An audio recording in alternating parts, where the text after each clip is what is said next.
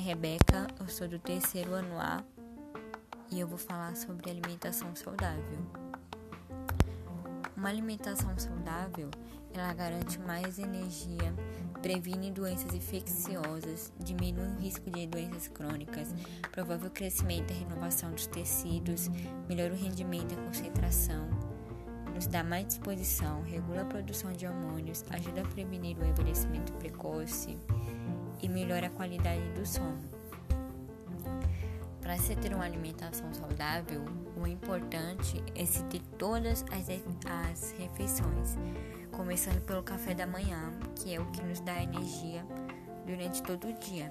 Você deve ter um café saudável, é, comendo coisas leves, como frutas, cereais, tomando suco, coisas que dão energia para se ter um bom dia, um dia produtivo.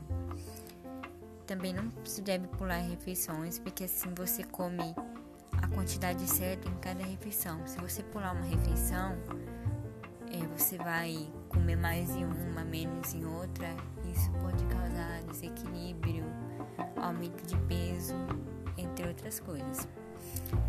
Uma boa alimentação, ela também deve conter muitas frutas. A gente precisa beber no mínimo 2 litros de água por dia. É preciso comer verduras e legumes, diminuir a quantidade do sal, porque o sal em excesso ele pode causar problemas no coração, entre outros.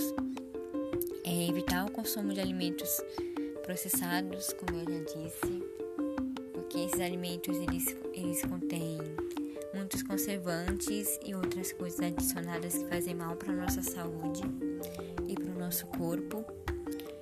É, diminuir o açúcar. O açúcar em excesso ele causa diabetes, aumento de peso e entre outras coisas. O açúcar é necessário porque ele dá energia pra gente, mas em excesso ele pode causar problemas.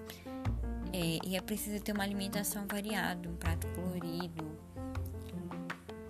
porque comer muita muito da mesma coisa pode causar excesso de vitamina e falta de outras vitaminas. Isso desequilibra o nosso corpo.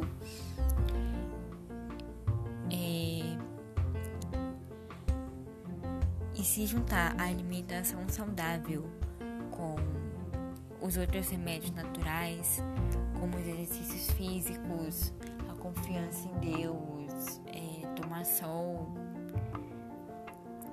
isso pode garantir uma melhora muito grande na qualidade de vida, aumentar a expectativa de vida. E é isso, a gente precisa cuidar do nosso corpo, cuidar da gente para